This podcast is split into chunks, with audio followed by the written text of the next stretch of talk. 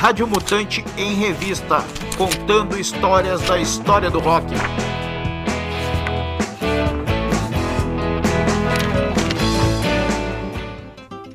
(1972), o ano fértil da música brasileira, por Bilesque Discos.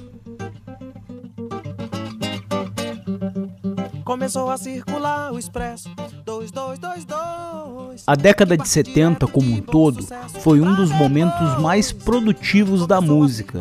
Mas temos um ano em especial que marca esse solo fértil brasileiro. Foi o ano de 1972.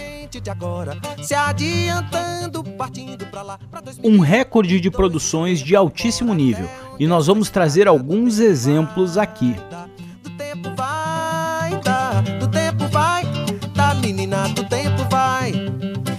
Quem já andou no Expresso. Expresso 2222. Gilberto Gil. Trata-se do primeiro disco de Gil após a volta do exílio em Londres. O nome do trabalho é uma homenagem ao trem no qual o Gil deixava sua cidade natal em direção a Salvador. Entre as clássicas estão a faixa título e os sucessos Chiclete com Banana e O Sonho Acabou. Dizem que parece o bonde do morro, do corcovado daqui.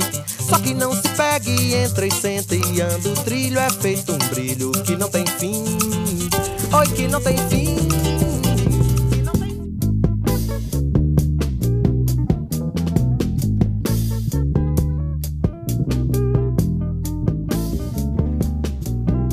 Lo Borges, o disco do tênis. Tamanha era a inspiração naquele momento que Lo Borges produziu dois trabalhos, um em parceria com o Milton Nascimento e o outro de maneira solo. A capa do disco é um tênis surrado por uma vida ainda breve, mas cheia de histórias e andanças para contar. Loborges foi lançado quando tinha apenas 20 anos de idade. Até o fim da semana que entra, pelo mês adentro, colorindo espaço em branco que ficou desde dezembro. E se no sol da manhã.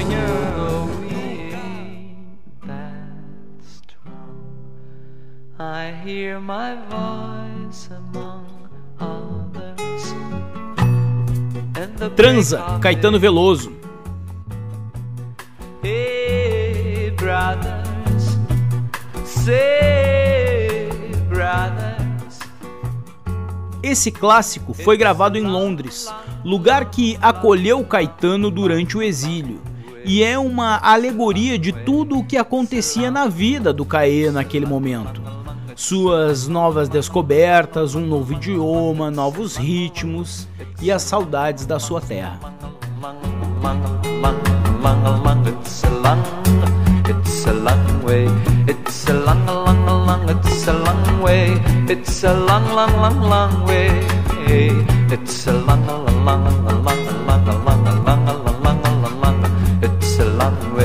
It's a long, o zóio da cobra verde Hoje foi que a reparei.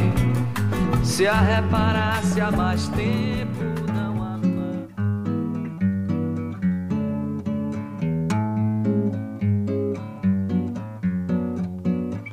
Tingong, tingong, tingong, king, gaga, tingong, tingong, gaga, tingong,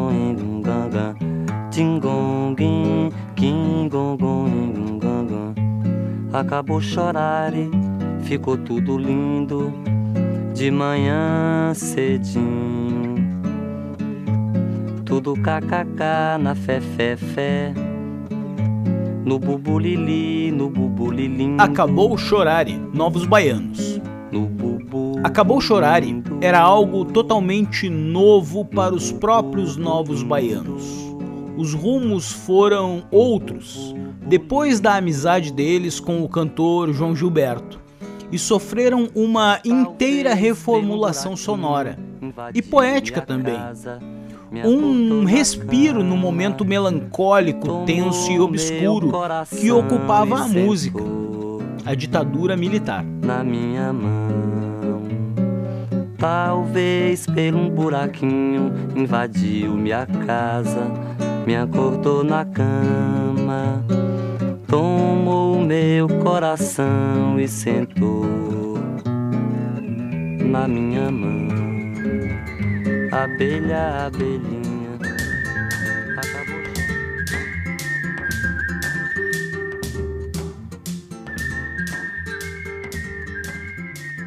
Clube da Esquina, Milton Nascimento e Loborges.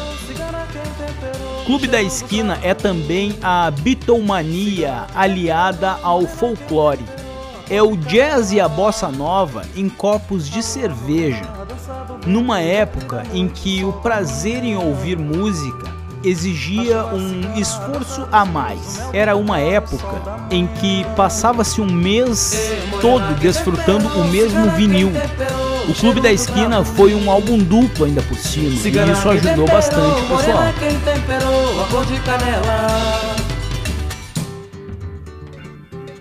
Essa é a história de um rapaz que encontrou seu sucesso algures além mar. Seu nome, Cantor de Mão. Mutantes e seus cometas no país do Bauretes.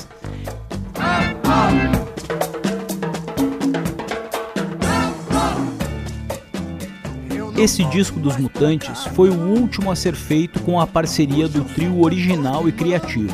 Rita, Arnaldo e Sérgio. Era a última vez que a psicodelia mutante se reunia, sendo inclusive um ritual de passagem ao rock progressivo.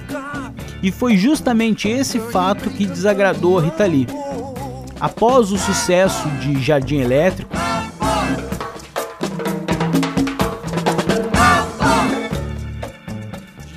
Cometas no País do Bauretes mudava os rumos que a banda tomava. A gíria Baurex é invenção do Timaya e significa cigarro de maconha, mas o lance na época, na verdade, era outro. A pira da vez era o LSD, não só os mutantes. A droga era uma das principais fontes de inspiração e viagens para as outras bandas pelo mundo afora. Apesar desse novo caminho tomado por eles, que no momento contavam oficialmente com os músicos Liminha e Dinho, o disco tem um grande valor artístico até hoje.